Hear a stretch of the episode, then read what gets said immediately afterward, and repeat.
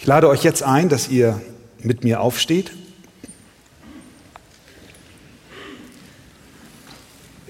Und wir lesen 1. Mose Kapitel 2.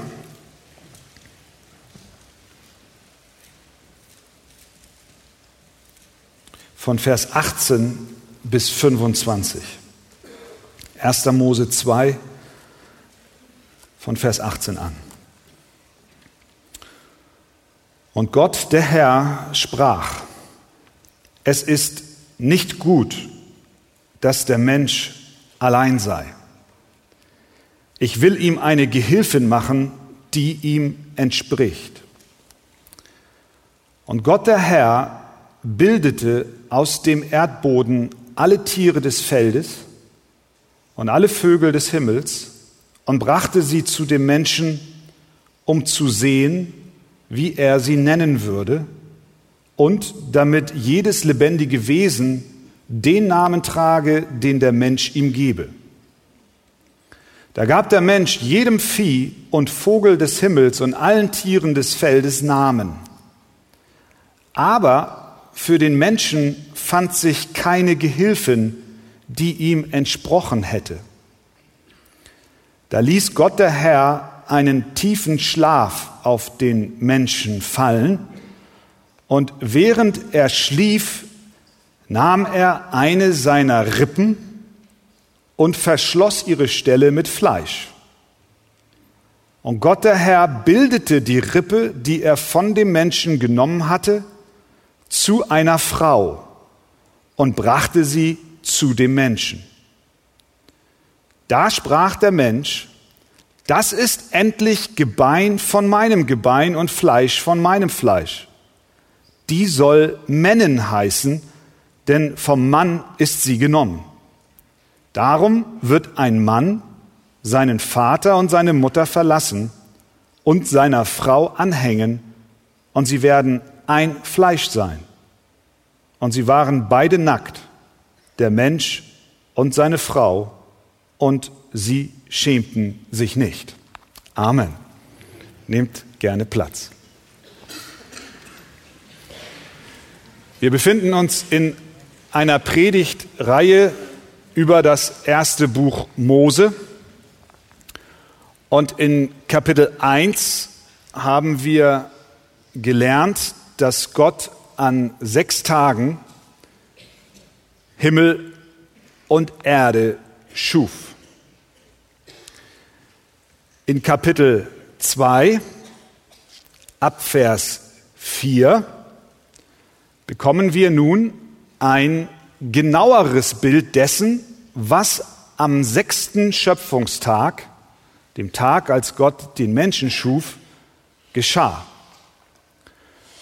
Es ist wie, als ob Gott mit einer Kamera und einem großen Objektiv diese Schöpfungsgeschichte ansieht und mit seinem Zoom auf Tag 6 geht und dort in einer größeren, wir nennen, wir nennen es heute in der elektronischen Kamerabildtechnik, mit einer größeren Pixelzahl uns detaillierter zeigt, was genau am sechsten Tag geschah. Wir haben also hier nicht zwei verschiedene Schöpfungsberichte in Kapitel 1 und in Kapitel 2, sondern der Schöpfungsbericht des zweiten Kapitels ist eine detailliertere Beschreibung dessen, was am sechsten Tag bei der Schöpfung geschah. Warum? Warum macht Gott das? Warum zeigt er uns dieses Detail. Hätte es nicht genügt, wenn er nach Kapitel 1 dann weitergegangen wäre und die Geschichte ihren Lauf genommen hätte. Gott zeigt uns hier diese genauere Abbildung, weil er uns etwas sagen will. Er gibt uns unumstößliche zeitlose Wahrheiten mit, die den Mann und auch die Frau und auch die Beziehung der beiden zueinander in Ehe und auch Familie betreffen. Dass dies ein wichtiges Kapitel ist, wird auch darin deutlich, dass Jesus selbst, als er über die Ehe sprach, genau auf diesen Text Bezug nimmt. Und das tut nicht nur Jesus, sondern das tut auch der Apostel Paulus an verschiedenen Stellen, wenn er über die Ehe spricht oder auch über die Ordnung in der Gemeinde. Jedes Mal gehen, geht er zurück als Begründung seiner Argumente zu dieser Schöpfungsgeschichte, zu diesem sechsten Tag. Also glaube ich, ist es angemessen und auch für uns wichtig, dass wir die Frage stellen, was können wir lernen über Mann, über Frau und auch über die Ehe aus diesem gelesenen Text. Nun möchte ich, bevor ich hineingehe in die Betrachtung dieser Verse, noch vorweg betonen, dass dieser Text für jeden Menschen unter uns von Bedeutung ist, egal in welchem Familienstand er sich befindet. Dieser Text soll auch Unverheiratete in ihrem Glauben und auch in ihrem Dienst stärken. Die Sichtweise der Bibel von Mann und Frau ist auch für Singles und auch für Witwen und Witwer und auch für Geschiedene relevant. Ich möchte auch vorweg sagen, weil wir heute viel über die Ehe sprechen werden, weil das der erste Ehebund ist, der uns in der Bibel präsentiert wird. Ich möchte vorweg sagen, dass die Ehe nicht der endgültige Zustand ist, in dem wir für immer sein werden. Das als Hinweis auch für die, die nicht verheiratet sind. Die Ehe, wie wir sie in dieser Welt kennen, ist nicht die endgültige Bestimmung des Menschen. Denn Jesus hat selber gesagt, denn wenn sie aus den Toten auferstehen, so heiraten sie nicht, noch werden sie verheiratet. Das heißt, in der Ewigkeit gibt es diese Form der Ehe zwischen einem Mann und einer Frau nicht mehr. Das heißt nicht, dass die Ehe nicht relevant ist, denn im Himmel gibt es eine Ehe zwischen Christus und seiner Gemeinde. Und da ist jeder eingeschlossen, der zu Christus gehört, ob er auf Erden verheiratet ist oder ob er es nicht ist. Nun zu der Frage, was lernen wir über Mann und Frau und über die Ehe aus Kapitel 2? Das Erste, was wir lernen, ist, der Mann braucht ein Gegenüber. Vers 7 haben wir gelesen, dass Gott den Menschen schuf aus dem Staub.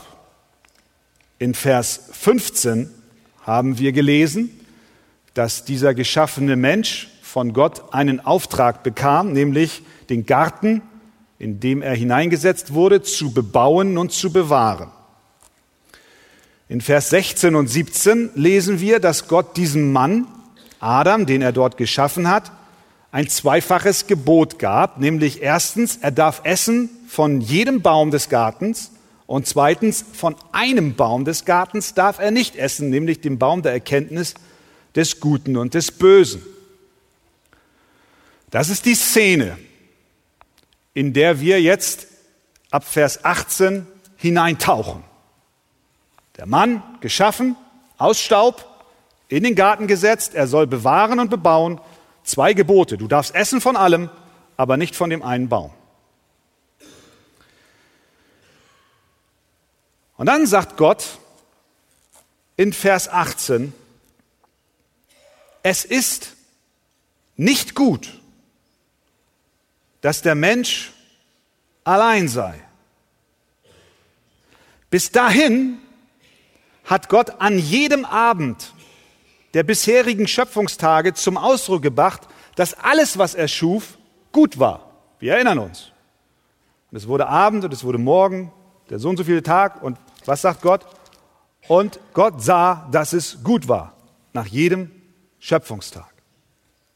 Aber mitten in dieser Perfektion des Garten Edens hinein sagt plötzlich Gott, da ist etwas falsch.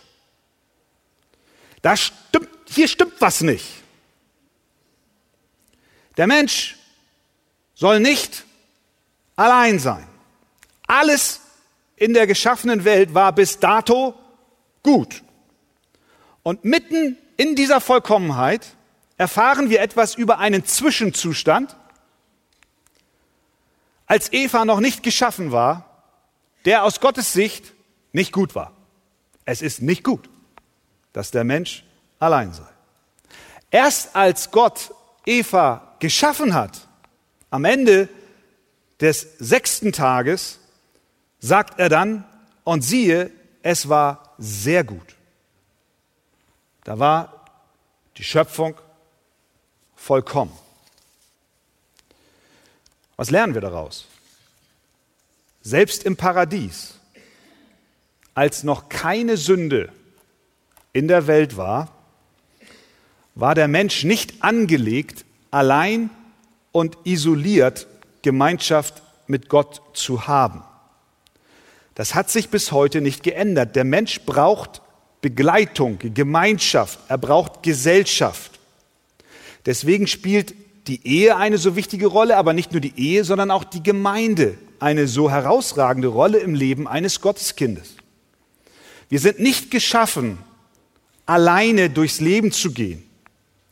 Wir sind auch nicht angelegt, alleine, ohne Brüder und ohne Schwestern Gemeinschaft mit Gott zu haben. Gott möchte, dass wir ihn gemeinschaftlich folgen, dass wir ihn gemeinschaftlich anbeten, dass wir ihm gemeinschaftlich dienen, für ihn in der Gemeinschaft leben.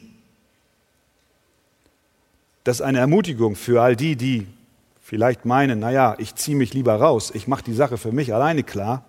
Das ist auch der Grund, warum wir am Sonntagmorgen zusammenkommen in der Gemeinde, weil wir gemeinsam, gemeinschaftlich Gott anbeten.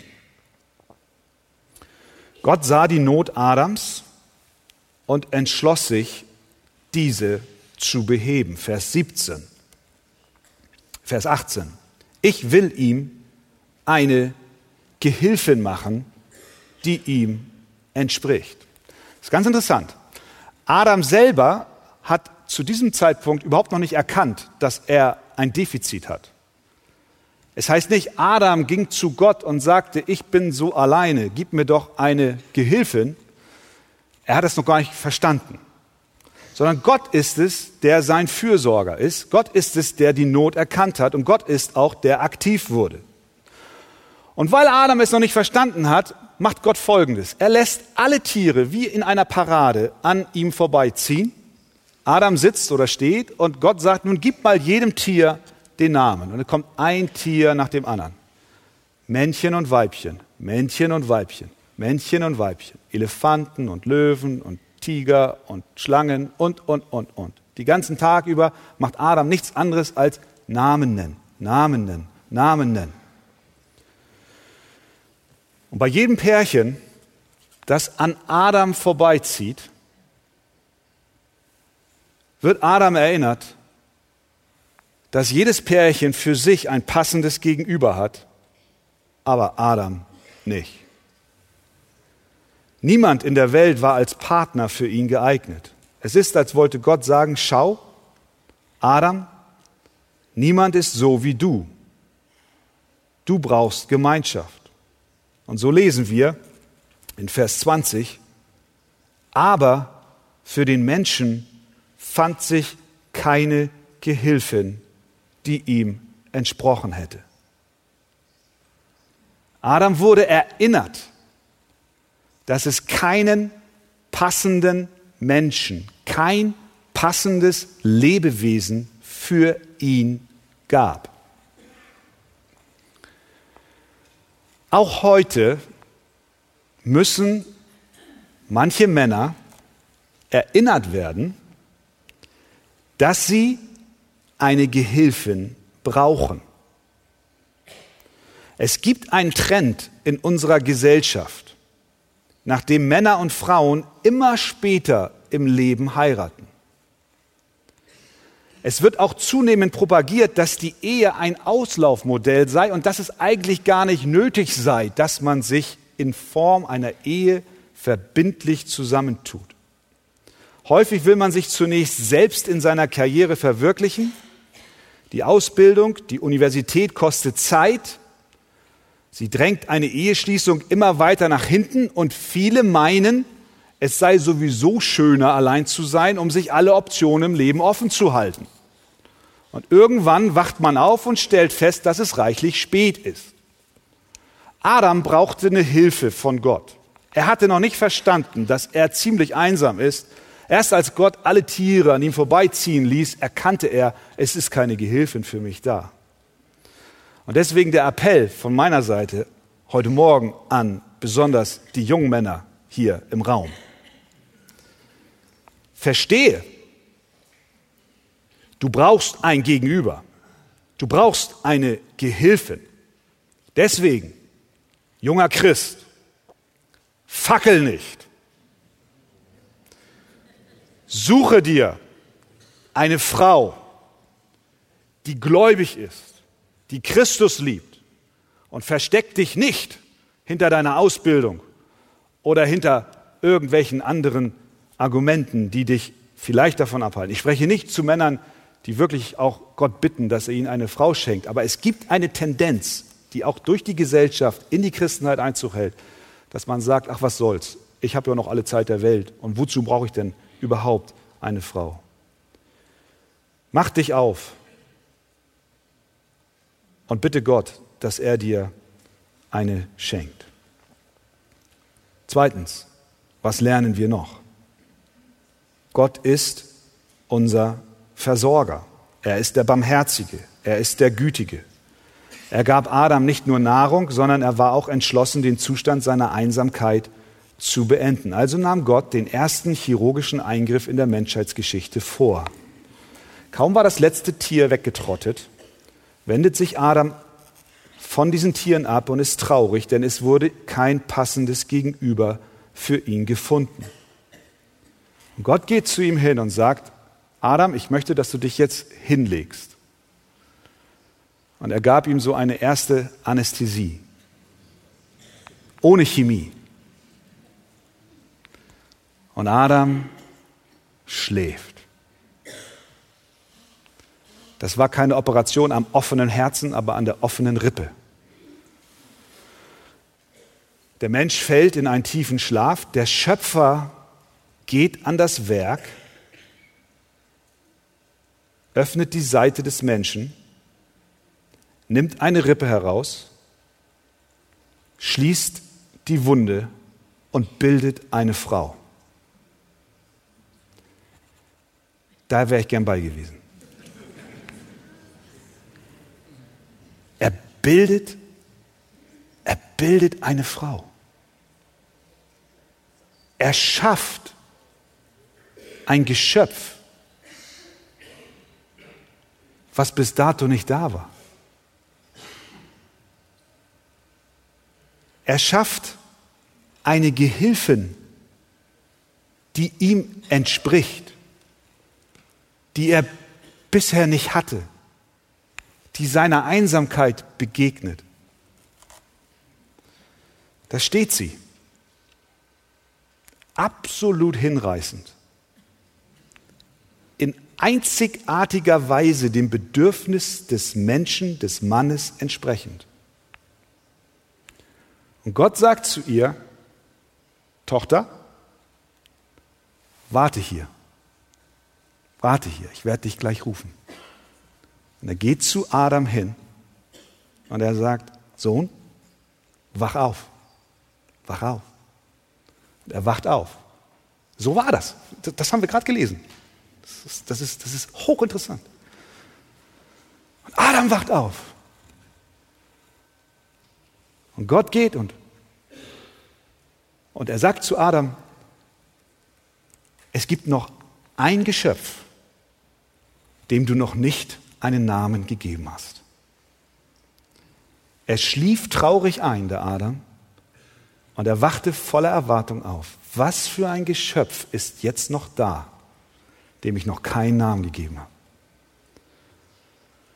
Adam wartet, Gott geht zu Eva, wie der Vater bei einer Hochzeit, in Deutschland auch immer mehr üblich, nimmt seine Tochter und führt sie zum Bräutigam. Das ist romantisch. Das ist die erste Hochzeit auf diesem Globus Erde. Und was macht Adam, der sich seiner Einsamkeit und seiner Defizite so bewusst war? Er ruft förmlich überschwänglich aus. Da ist endlich Gebein von meinem Gebein und Fleisch von meinem Fleisch. Sie soll, und jetzt macht er, was er tun soll, sie soll Männen heißen, denn vom Mann ist sie genommen. Das sind die ersten Worte, die von einem Menschen aufgezeichnet sind. Das sind die ersten Worte eines Menschen auf Globus Erde, die wir überliefert bekommen haben. So einen Stellenwert hat die Ehe in den Augen Gottes. Sie ist, ihr Lieben, die krönende Segnung der Schöpfung.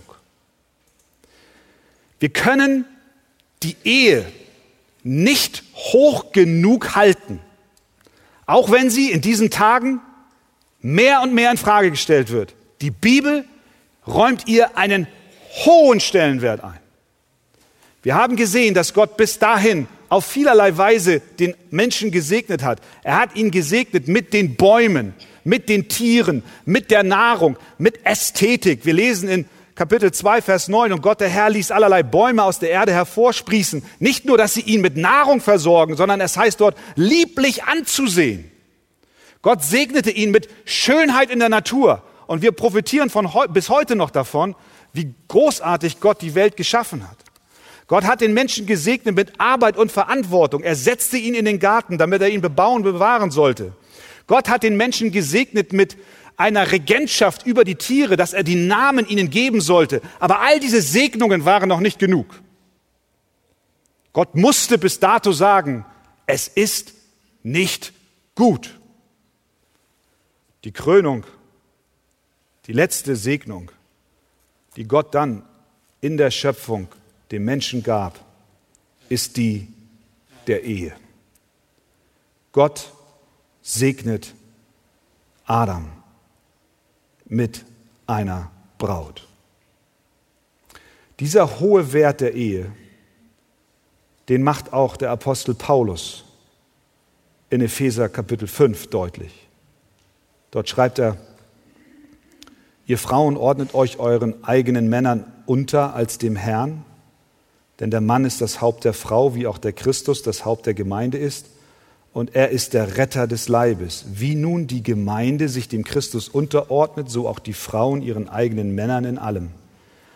Und jetzt kommt's. Ihr Männer liebt eure Frauen, gleich wie auch der Christus die Gemeinde geliebt hat und sich selbst für sie hingegeben hat, damit er sie reinigt, damit er sie selbst darstellt als eine Gemeinde, die ohne Flecken und Runzeln ist. Das heißt, Jesus ist der Bräutigam und die Gemeinde ist die Braut. Jesus identifiziert sich mit der Ehe so stark, als dass er sich selbst als den vollkommenen Ehemann darstellt. Deswegen können wir gar nicht hoch genug von der Ehe denken und deswegen müssen wir sie auch schützen. Und deswegen müssen wir auch verkündigen, dass es eine Ordnung gibt im Wort Gottes, der wir uns unterstellen müssen. Damit Gott dem ersten Menschen seine Braut zuführen konnte, musste Adam schlafen. Damit Gott dem zweiten Adam, Jesus Christus, seine Braut, die Gemeinde zuführen konnte, musste Christus nicht nur schlafen, sondern er musste sterben.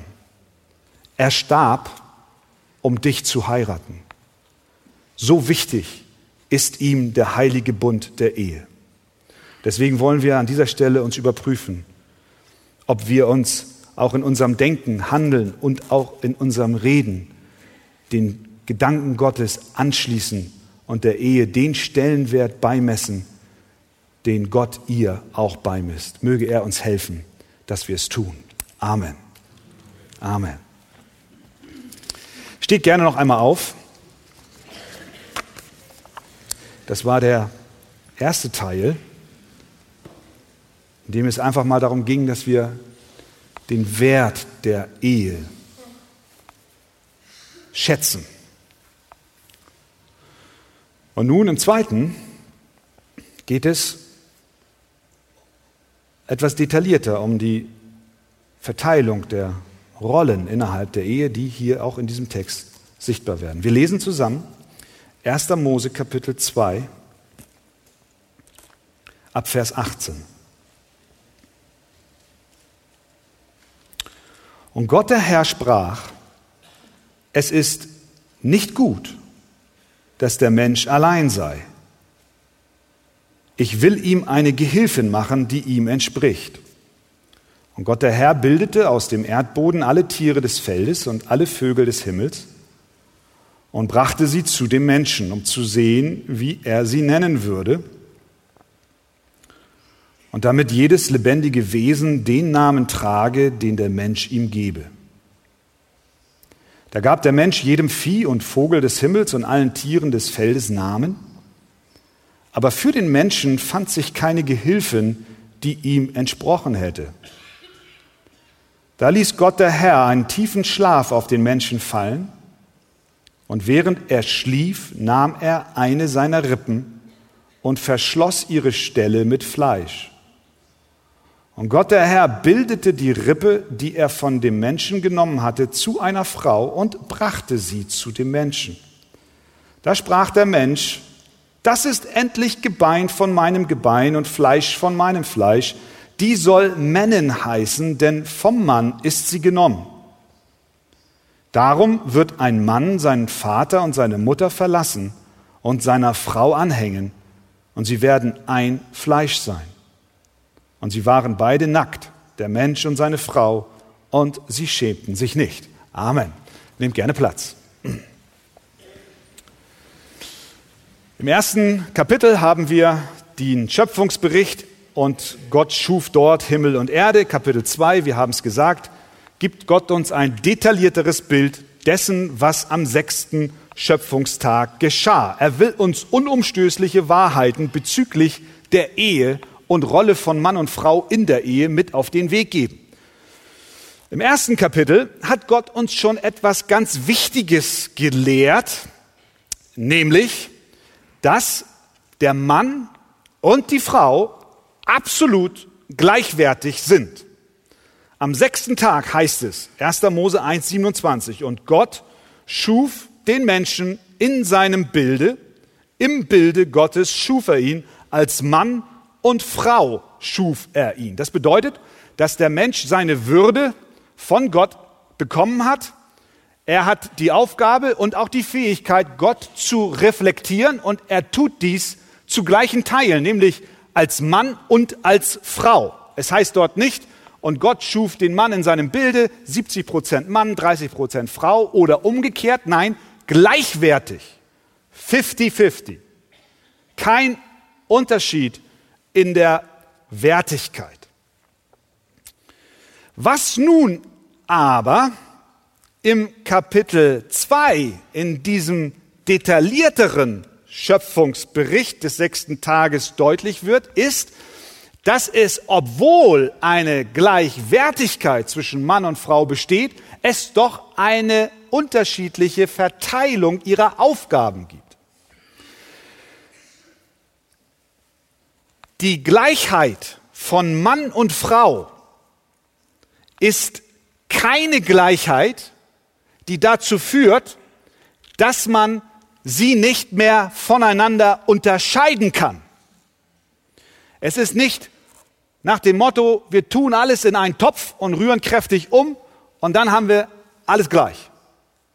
Das ist nicht, was die Bibel uns hier berichtet. Die Unterschiedlichkeit von Mann und Frau ist schon in der Schöpfung verankert. Heute wird gerne unter dem Stichwort Gender Mainstreaming darauf hingewiesen, dass es keinen Unterschied zwischen Mann und Frau gibt. Aus Furcht vor eventueller Diskriminierung meint man, es gebe so etwas wie verschiedene Geschlechtlichkeit nicht, schon gar nicht biologischer Art, sondern alles, was ein Mann ein Mann sein lässt und eine Frau eine Frau sein lässt, sei nur Folge der Erziehung. Und deswegen müssen wir unsere kommenden Generationen dahingehend erziehen, dass sie die freie Wahl haben und sich dann entscheiden, ob sie ein Mann oder eine Frau werden wollen. Das ist etwas, was äh, eine ganz große, ein ganz großes Thema in der Gesellschaft heute ist. Diese Auffassung ist nicht kompatibel mit der Schöpfungsordnung, Schöpfungsordnung Gottes. Der Unterschied zwischen Mann und Frau ist nicht eine Sache bloßer Anatomie. Sie ist keine biologische Belanglosigkeit oder einfach nur Zufall. Gott ist es, der Männer als Männer und Frauen als Frauen haben wollte. Und das ist, glaube ich, hier auch in unserem Schöpfungsbericht, der uns vorliegt, Gegenstand und Thema.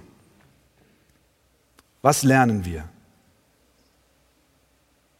über Mann und Frau, besonders hier in Ehe und Familie? Wir lernen erstens, dass der Mann zuerst geschaffen wurde. Bevor jetzt bei einigen die Schotten dicht gehen und der Verdacht jetzt vielleicht in deinem Herzen ist, oh, siehst du, ein Mann will mir sagen, ich wurde zuerst geschaffen, hör erst mal zu.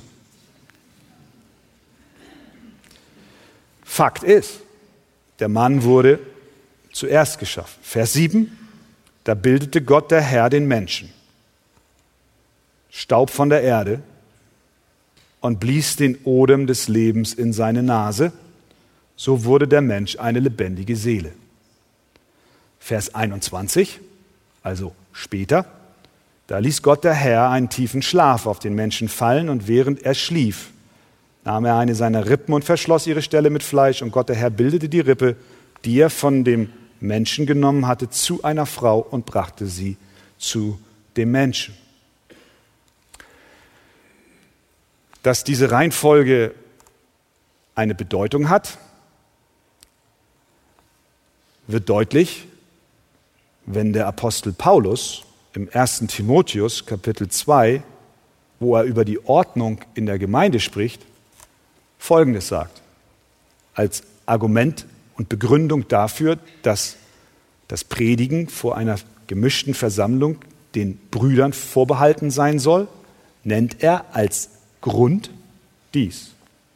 Denn, sagt er, Adam wurde zuerst gebildet, danach Eva. Das mag man heute nicht überall gerne hören. Warum aber, das müssen wir mal fragen, warum diese Reihenfolge? Warum hat Gott sie nicht gleichzeitig aus einem Staubklumpen erschaffen? Dass Mann und Frau absolut gleichwertig sind, hat Gott schon im ersten Kapitel absolut deutlich gemacht. Diese Reihenfolge in der Schöpfung hat nichts mit der Wertigkeit zu tun, weil der Mann zuerst geschaffen wurde, sei er höherwertig als die Frau. Das ist nicht die Botschaft der Bibel.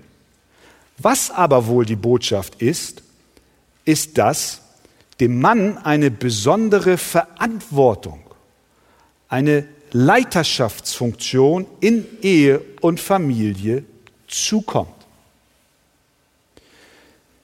Der Mann wurde zuerst geschaffen, dann die Frau. Dies deutet auf eine besondere Verantwortung des Mannes hin. Zweitens, dem Mann wurde die moralische Ordnung gegeben. Weil der Mann zuerst geschaffen wurde, bekam er von Gott eine Unterweisung, wie er sich moralisch verhalten soll. Er wurde unterwiesen. Ihm wurde Verantwortung übertragen. Und das alles noch bevor die Frau geschaffen wurde. In Vers 16 lesen wir, und Gott der Herr gebot dem Menschen, das war Adam, und sprach, du darfst essen von allen Bäumen im Garten, aber von dem Baum der Erkenntnis des Guten und Bösen sollst du nicht essen, denn an dem Tag, da du von ihm isst, musst du des Todes sterben. Nachdem die Frau dann geschaffen wurde, lesen wir nicht, dass Gott noch einmal zu ihr kam, sondern es ist offensichtlich, dass Gott dieses Gebot dem Mann in seiner Verantwortung als Leiter übergeben hat und er nun den Auftrag hatte, dafür Sorge zu tragen, dass dieses moralische Gebot im Garten Eden auch umgesetzt wird. Dies wird drittens deutlich, weil Adam nach dem Sündenfall zuerst von Gott aufgesucht wird. Als die Sünde hereingebrochen war, kam Gott des Abends in den Garten obwohl die Frau von der verbotenen Frucht zuerst gegessen hatte, sprach Gott nicht die Frau zuerst an, sondern zuallererst Adam. Er zog nicht Eva, sondern Adam zur Verantwortung. 1. Mose 3, Vers 9. Da rief Gott der Herr den Menschen und sprach, wo bist du? Und aus dem Kontext wird klar, er ist mit Adam hier zugange. Warum macht Gott das? obwohl doch die Frau die Frucht aß. Er macht dies, weil er dem Mann die vorrangige Verantwortung gegeben hat. Er schuf ihn zuerst, er gab ihm das Gebot und er war nun auch verantwortlich, dass dieses Gebot im Garten Eden umgesetzt wird. Das heißt nicht, dass die Frau in ihren Handlungen verantwortungslos ist, dass sie sich nicht rechtfertigen muss vor Gott. Nein, sie ist auch vor Gott verantwortlich und rechenschaftspflichtig. Aber hier geht es um die Beziehung zwischen Mann und Frau in einer Ehe und auch in einer Familie.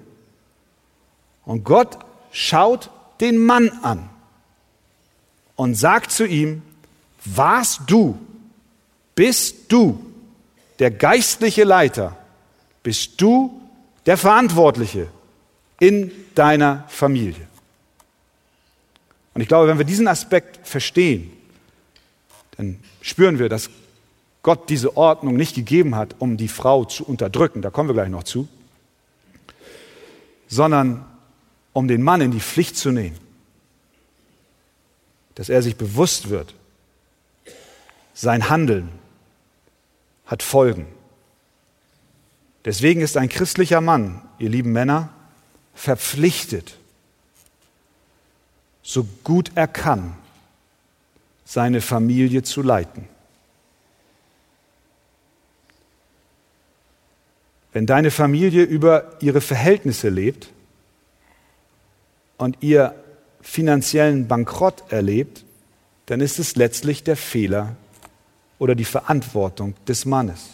Wenn in deiner Familie niemals in der Bibel gelesen wird und ihr als Familie auch eigentlich nicht die Gottesdienste besucht, dann fällt die Verantwortung dafür auf den Mann zurück.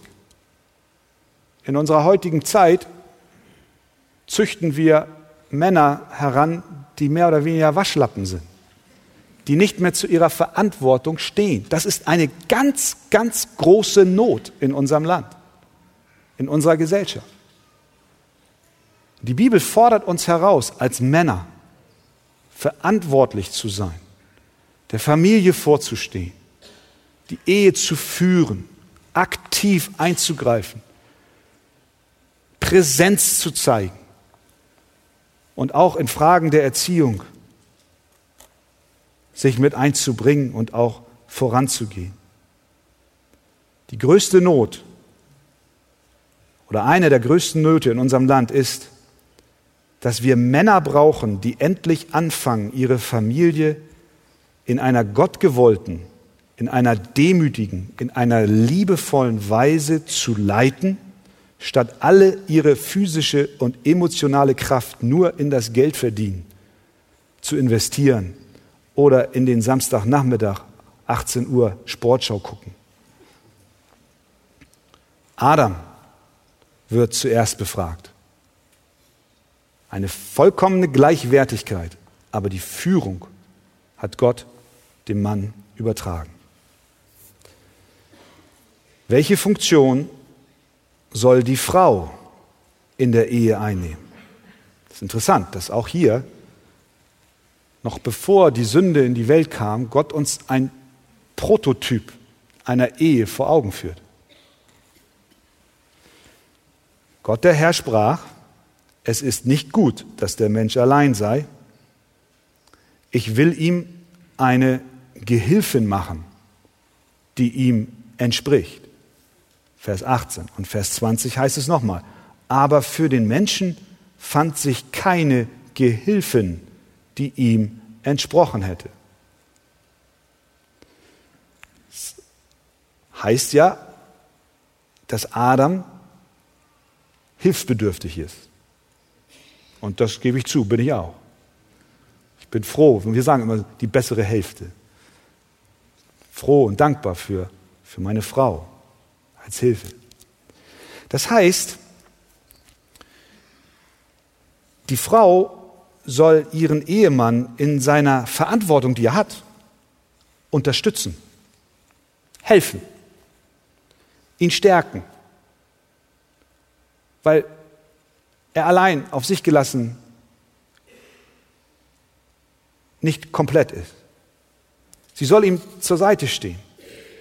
Das bedeutet nicht, und das muss ich hier ganz ausdrücklich sagen, das bedeutet nicht, dass sie ein Lakai ist, der übertrieben unterwürfig alles macht, was der Mann sagt und er herrscht über sie.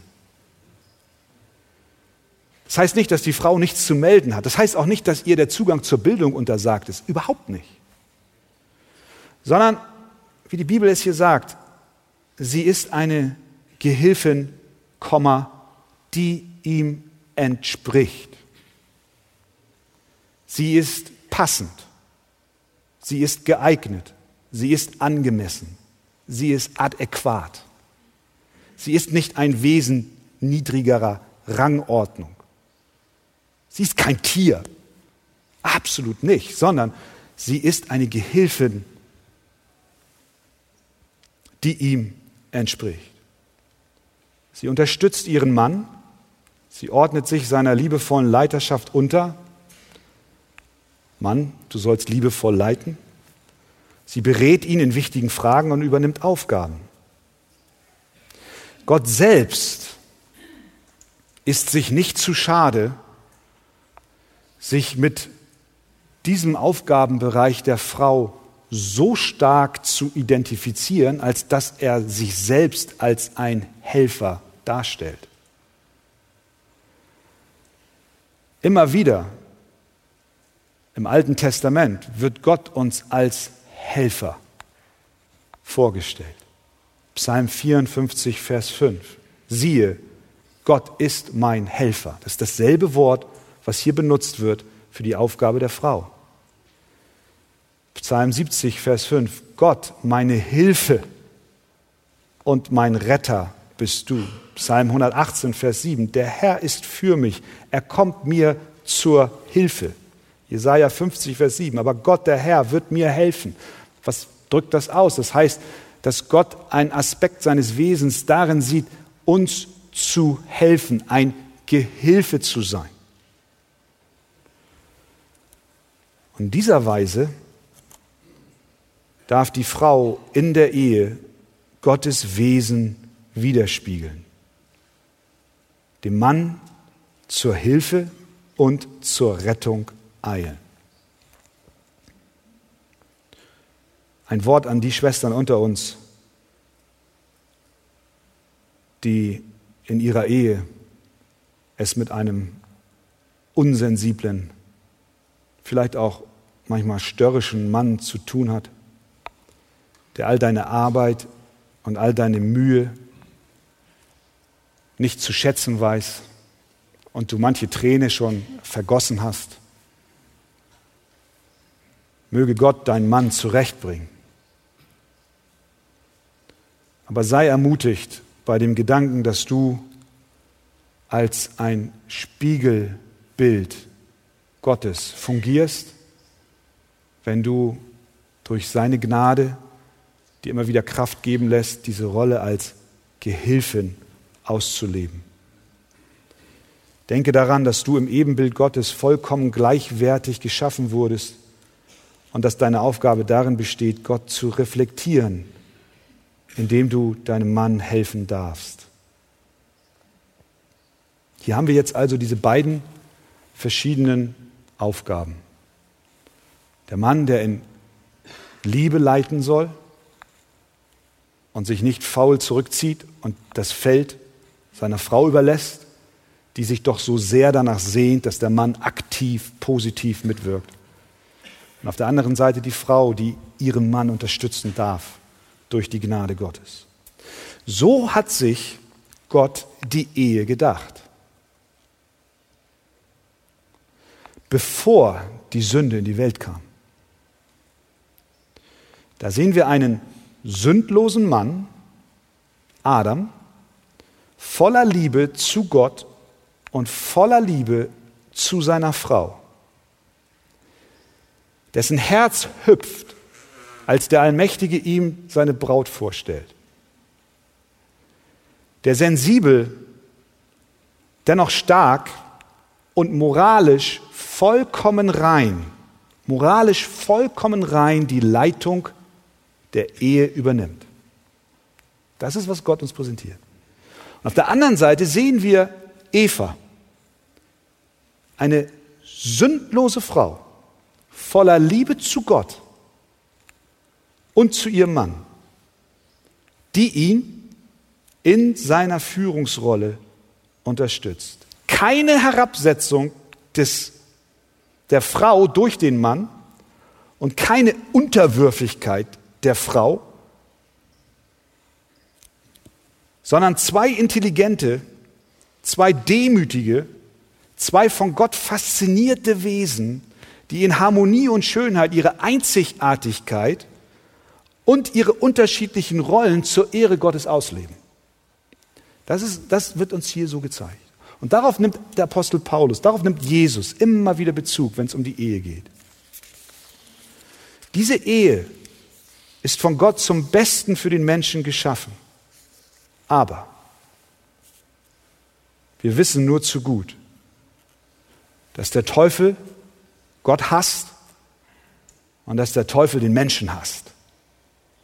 Und dass er deswegen auch die Ehe hasst. Und dass die Sünde Einzug gehalten hat in diese Welt und dass die Sünde Einzug gehalten hat in unsere Ehen. Dieses vollkommene Ebenbild ist zerstört, verzerrt durch die Sünde. Und darunter leidest du. Das ist das Problem. Das ist das Problem in unserer heutigen Zeit. Die Sünde macht unsere Ehen kaputt. Der Teufel attackiert diese göttliche Ordnung, er zieht sie durch den Dreck, sodass sie keinen Wert mehr hat. Frauen leiden, werden unterdrückt, werden majorisiert oder sie übernehmen die Führung und unterdrücken ihren Mann. Und der Mann zieht sich zurück und übernimmt nicht mehr das, was Gott ihn aufgetragen hat. Und so sitzt du heute Morgen hier in dieser Predigt und denkst an deine Ehe. Und du stellst fest, so wie Gott sich das gedacht hat, ist es bei mir nicht. Da ist viel Not. Da werden viele Tränen vergossen. Da ist viel Leid. Natürlich stellt sich da die Frage, lieber Ehemann, aber auch liebe Ehefrau, Lebst du die Rolle, die Gott dir zugeteilt hat? Leitest du, wo du leiten sollst und bist du Gehilfin, wo du Gehilfin sein sollst? Aber es gibt Hoffnung. Das Evangelium von Jesus Christus, der Sohn Gottes in seiner Vollkommenheit, ist für unsere Sünde ans Kreuz gegangen. Und er hat auch unsere kaputten Beziehungen mit ans Kreuz genommen. Ich möchte dir Hoffnung machen. Ich möchte dir zurufen, wirf dein Vertrauen nicht weg, sondern verstehe, dass du zuallererst Veränderung brauchst, dass dein Ehepartner Veränderung braucht und dass wenn ihr gemeinsam zum Kreuz kommt und eure Sünden bekennt, Gott garantiert in seiner Gnade und Barmherzigkeit auch eure Ehe an den Punkten, wo sie Heilung braucht, wiederherstellen will. Christus kam, um uns wiederherzustellen. Er kam auch, um deine Ehe wiederherzustellen. Willst du ihm nicht ganz und gar vertrauen Er wird es tun. Ihm sei alle Ehre. Amen. Amen.